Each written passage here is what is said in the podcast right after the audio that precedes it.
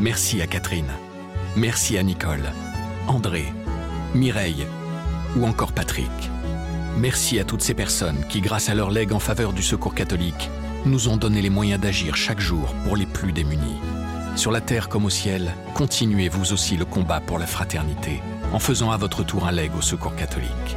Demandez votre brochure leg auprès de Corinne en appelant le 0805 212 213 ou sur leg.secours-catholique.org. Je crois que j'ai essayé, je me suis beaucoup appliquée à ça, lui laisser vraiment sa liberté, à ne pas l'envahir, à ne pas lui poser trop de questions, à ne pas l'encombrer avec euh, éventuellement ma sensibilité. Euh. Et du coup, maintenant, un peu en boomerang, je ressens énormément de tendresse.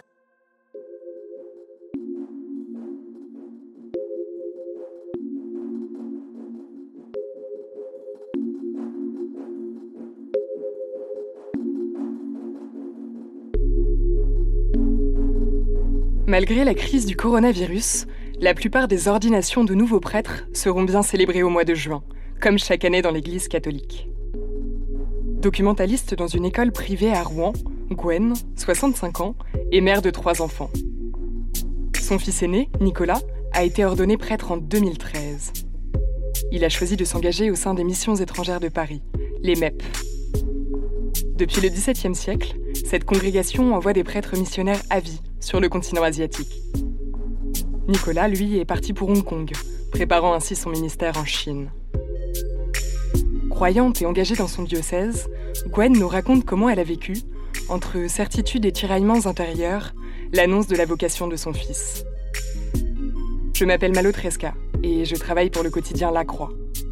Je me suis rendue chez Gwen, dans les hauteurs de Rouen, afin de recueillir son témoignage. Place des religions, le podcast qui vous parle de l'actualité des religions dans la société.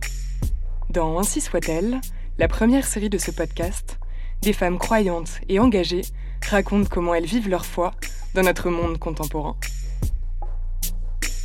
Je m'appelle Gwen, j'habite à Rouen maintenant depuis une trentaine d'années. Mon mari est déjà dans la maison du père depuis bientôt dix ans. Je suis professeur documentaliste. J'ai grandi en tant que petite dernière dans une famille de neuf. Mes parents étaient euh, très pratiquants. Alors la foi n'était pas un sujet chez nous, on n'en parlait pas vraiment. Il n'y avait pas de grandes discussions euh, religieuses, spirituelles, mais elle était incarnée cette fois. Mon mari était d'une toute autre région, mais avait aussi une éducation religieuse. Donc pour nous, c'était une évidence que de se marier à l'église.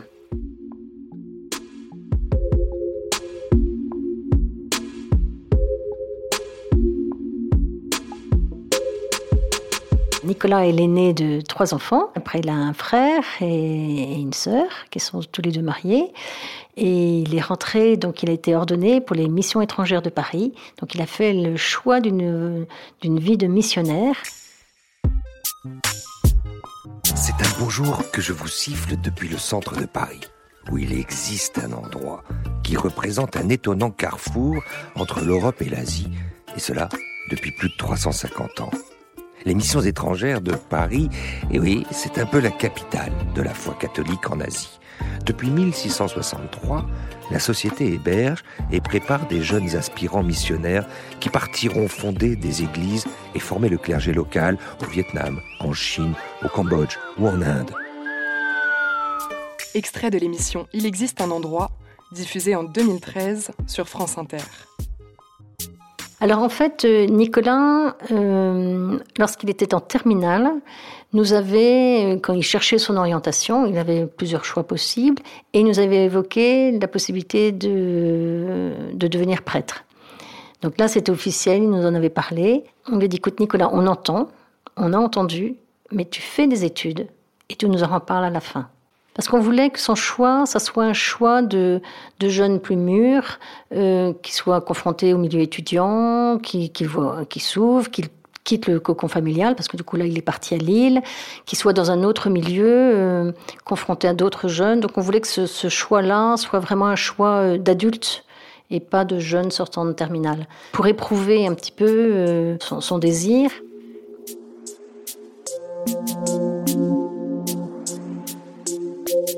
you. Alors après le bac, Nicolas, donc dans son choix, euh, est parti à Lille pour euh, être à l'ICAM, c'est l'école des arts et métiers. Et au cours de, ses études d'ingénieur, alors je crois que c'est en quatrième année, on leur propose de faire ce qu'on appelle un expérimente. Alors c'était, lui, c'était les toutes premières années. Je crois que c'était la deuxième année qu'il mettait en œuvre cette expérimente. Donc en gros, c'est partir, euh, c'est faire une expérience humaine. Hein. En gros, c'est partir à 1000 km de chez soi, seul, en autonomie financière et pas en entreprise. Et là, euh, Nicolas, euh, à un moment donné, nous disait bah, je, vais faire, euh, je vais aller sur les chemins de Saint-Jacques à pied, ou alors je vais faire le tour de l'Europe à vélo, ou alors je vais travailler dans une ferme en Australie. Ou, On est passé un peu par tous les chemins. Et puis à un moment donné, il nous a dit je, je partirai au Cambodge avec les MEP.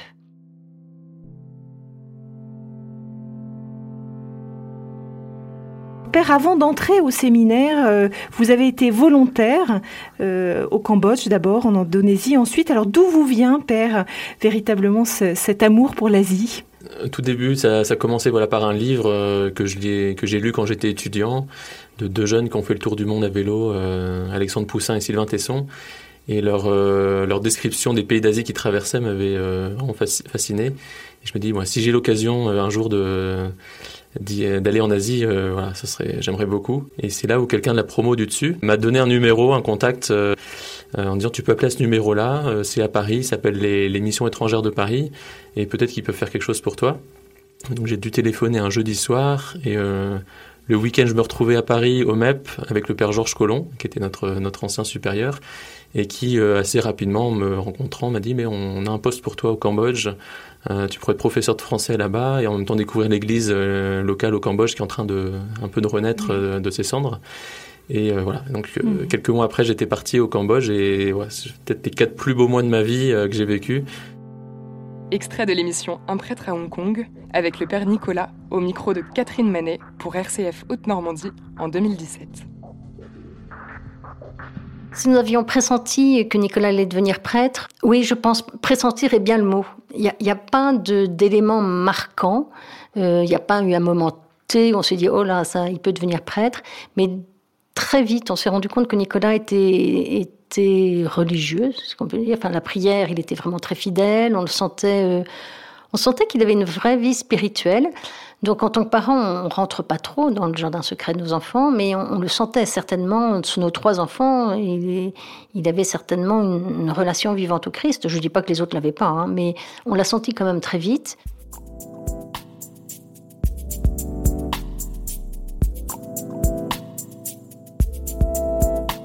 Nicolas était parti euh, deux ans en Indonésie après ses études en tant que volontaire. Et il était dans un foyer où le, confort était des plus sommaires, même très très rustique. Et en tout cas, il n'avait pas d'internet. Et pour communiquer, en fait, il, avait quand même un ordinateur. Il écrivait à l'avance ses mails, il les enregistrait sur une clé USB. il allait dans un cybercafé.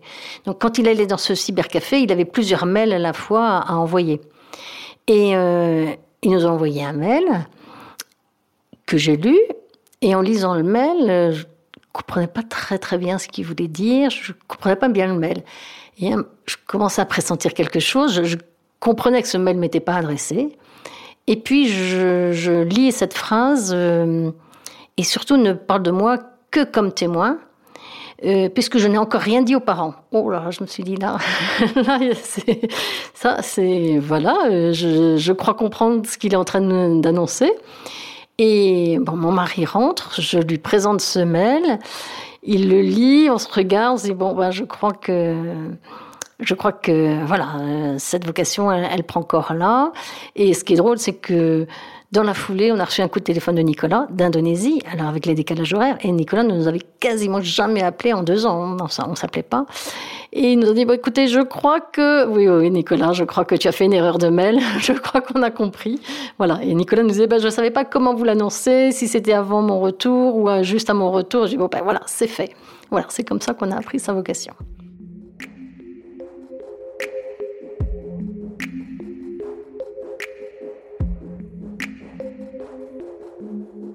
Et je dois dire que tout au début euh, de cette annonce de séminaire, j'ai été, euh, enfin je le dis avec beaucoup de simplicité, je ne suis pas très fière, mais j'étais un peu gagnée par l'émotion quand j'allais à la messe au moment de l'offertoire, je me suis surpris, euh, moins 4, 5, 6 messes de suite, à pleurer, en silence, hein, discrètement. Mais au moment de l'offertoire, euh, j'étais prise d'émotion et je pleurais. Ça correspondait quelque part à une offrande, je le sentais bien l'offrande de Nicolas, peut-être, je, ne sais pas. Enfin, j'étais un peu encombrée par cette sensibilité et j'étais bien contente que ça s'arrête. Mais euh, voilà, mais ça a été ma réaction première, je, je dois le dire très simplement. La réaction de mon mari a été différente parce que lui, euh, pourtant avec sa foi plus traditionnelle, moins sensible, il était d'abord c'était un homme d'engagement. Il avait un profond équilibre de vie, un profond équilibre intérieur, et c'est un homme d'engagement. Il aimait s'engager dans les dans, dans le sport, hein, dans les randonnées, dans dans l'escalade en premier de cordée. Donc euh, lui que Nicolas s'engage, s'engage toute sa vie, et ben euh, et puis en fait mon mari aimait l'Église. Il aimait beaucoup l'Église. Euh, donc, il, en a conçu une fierté. Oui, il était heureux. Tout simplement, il était heureux. Et alors là, on a eu d'ailleurs, c'était amusant parce qu'on avait on a eu une espèce de chasse et croisée dans nos conversations avec beaucoup d'humour. Parce que je vous ai dit, c'est incroyable, toi qui parfois euh, bagarre un peu avec la vie de foi. C'était pas si simple hein, pour lui. Euh, bah, es heureux comme tout que ton fils soit prêtre. Et moi, qui suis complètement pétri, nourri de ma foi, bah, c'est moi qui ai des résistances. Alors, euh, on en a bien ri. Enfin, on trouvait que c'était assez drôle comme situation. On avait l'impression que nos rôles étaient un peu inversés.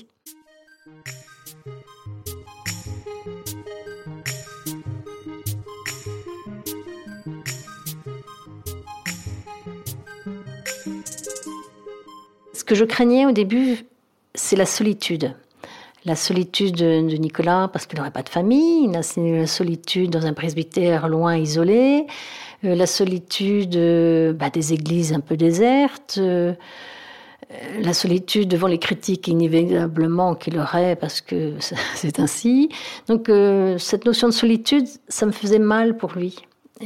Enfin, bon, c'est un peu un vélo dans la tête, hein, je, le reconnais. Hein. Je me suis fait un petit, vélo dans la tête sur la solitude des prêtres. Par contre, il y a quelque chose qui était moins un vélo dans la tête, qui était fort, que je vivais vraiment au quotidien, c'était l'indifférence. Et ça, j'ai eu mal pour lui de l'indifférence. En fait, euh, moi-même, je faisais de la catéchèse, je voyais bien que les jeunes, ils n'en avaient rien à faire du bon Dieu, de la religion, de rien à faire. J'avais l'impression d'avoir un cadeau à leur donner, ils n'en voulaient absolument pas. Euh, moi, mes collègues de travail, pourtant j'ose dire que je travaille dans un collège de l'enseignement privé, euh, j'ai esquissé que mon fils rentrait au séminaire, oh, le flop total. Lorsqu'il a été ordonné, quand même, j'en ai pas parlé pendant quasiment six ans, euh, il a été ordonné, j'ai quand même voulu j'ai affiché son faire-part d'ordination en salle des profs, euh, comme on, affiche pour le, mariage de ses enfants. Rien, rien, rien, aucune réaction. Et ça, ça m'a fait mal. Rien, euh, rien. Je, crois qu'il y avait soit une indifférence, soit des blessures par l'Église pour certains, ou soit euh,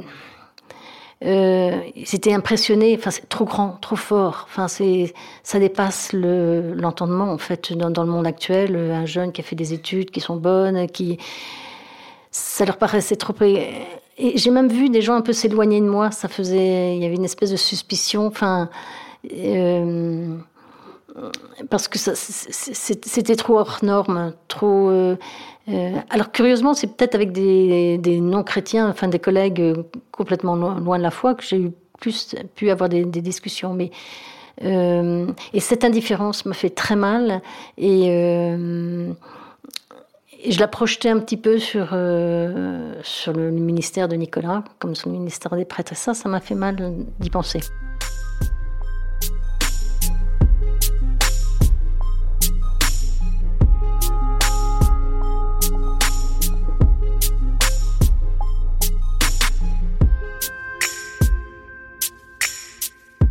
Je pensais qu'il allait être exposé parce que je voyais bien, on avait un prêtre dans notre école qui venait et, qui essayait de faire beaucoup de choses et il y avait pas beaucoup de répondants. Donc je, voyais bien la somme de, foi qu'il y mettait et pour euh, extérieurement euh, vraiment. Euh, pas, pas vraiment de réponse. Et ça me faisait mal pour ce prêtre-là et ça me faisait mal ça me fait mal pour les prêtres.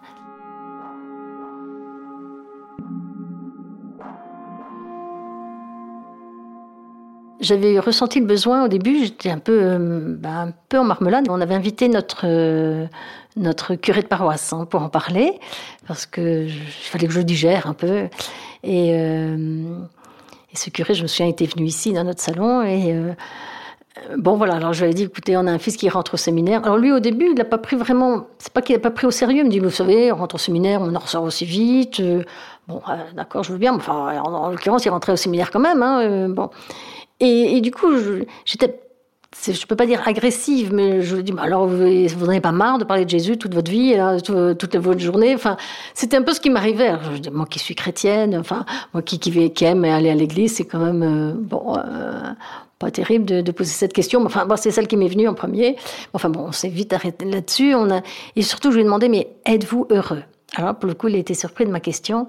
Mais êtes-vous heureux? Pour moi, c'était important de qu'il me témoigne de euh, de son bonheur. Il ne m'a pas tout de suite répondu spontanément d'ailleurs. Hein. Il a dit, euh, comme tout le monde, on a aussi des, moments plus difficiles, mais oui, je suis profondément heureux. Ça n'empêche pas qu'il y ait des difficultés, mais je suis profondément heureux.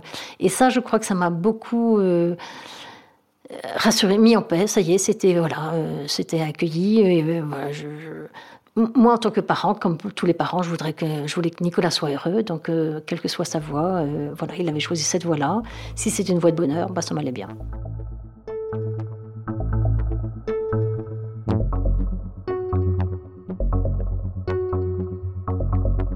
Alors la crise en Église, euh, oui, sur les abus, sur euh, les prises de pouvoir, les abus sexuels, et puis ça n'en finit pas. Oui, ça m'affecte profondément. Quand dans une famille on aime bien quelqu'un, on n'aime pas entendre des critiques sur cette personne, on n'aime pas entendre des critiques sur nos parents, nos frères et sœurs, enfin voilà, parce qu'on les aime. Et donc moi j'aime l'Église, donc euh, oui, ça me fait mal. Mais je suis fière que l'Église ait ce courage de vérité. Par contre, je comprends fort bien que ceux qui sont loin de l'Église, ça soit un bon prétexte, et je suis bien placée pour le savoir dans ma salle des professeurs, que c'est un bon prétexte pour critiquer l'Église, une espèce de méfiance autour des prêtres et, une suspicion générale, et ça, ça me fait très mal.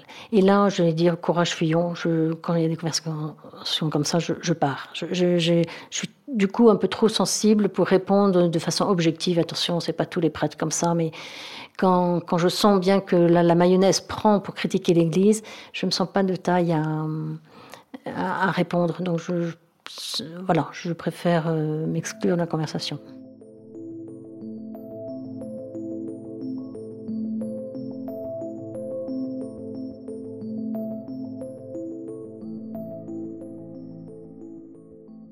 Le jour de l'ordination de Nicolas, alors j'aurais envie de parler de deux ordinations, l'ordination diaconale et sacerdotale, parce que diaconale, c'était à Paris. Ce qui est très très important pour eux, c'est qu'ils reçoivent leur pays de mission.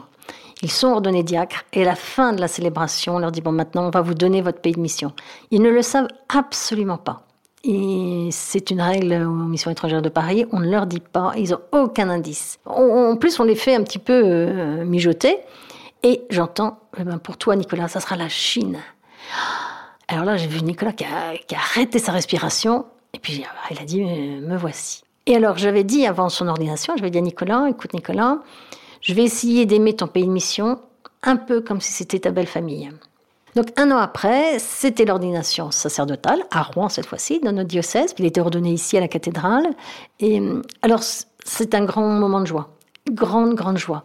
Alors, euh, oui, une espèce de libération, une joie. Il y avait un monde fou. Euh, bon, l'impression d'être très entourée. Bon, j'ai toujours moi, pour moi, le plus difficile, c'est que j'avais pas mon mari à mes côtés. je ne pouvais pas le partager, mais justement, il y avait beaucoup de personnes qui étaient là pour pour ça, pour m'aider. Si elle était, était, était vraiment réunie, et ça a été une profonde, profonde joie. Bien sûr, ce que je suis maintenant, bah, je le dois d'abord euh, à ma famille, je voudrais remercier en tout particulier ma maman qui est là ce soir, et puis euh, bah, aussi mon papa qui doit se réjouir du haut du ciel pour tout ce qu'ils nous ont transmis. Merci bah, pour euh, toute la famille qui est venue nombreuse.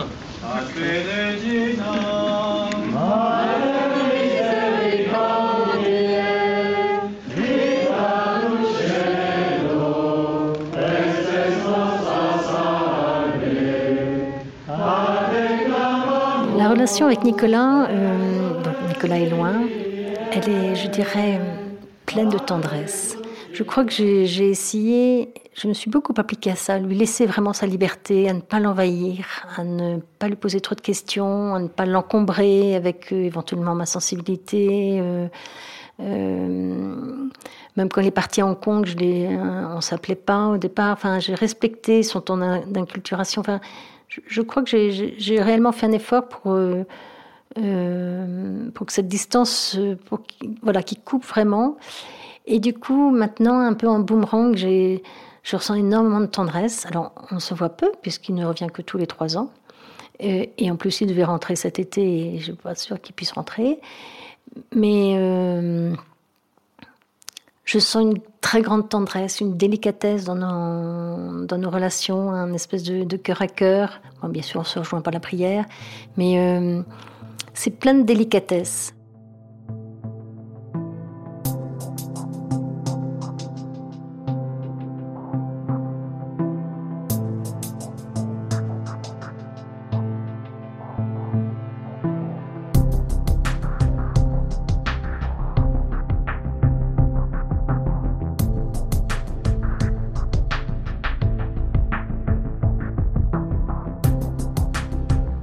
Le témoignage de Gwen vous a plu, et si vous souhaitez en savoir davantage sur les nouvelles vocations de prêtres, retrouvez une sélection d'articles de La Croix dans le texte de description qui accompagne cet épisode.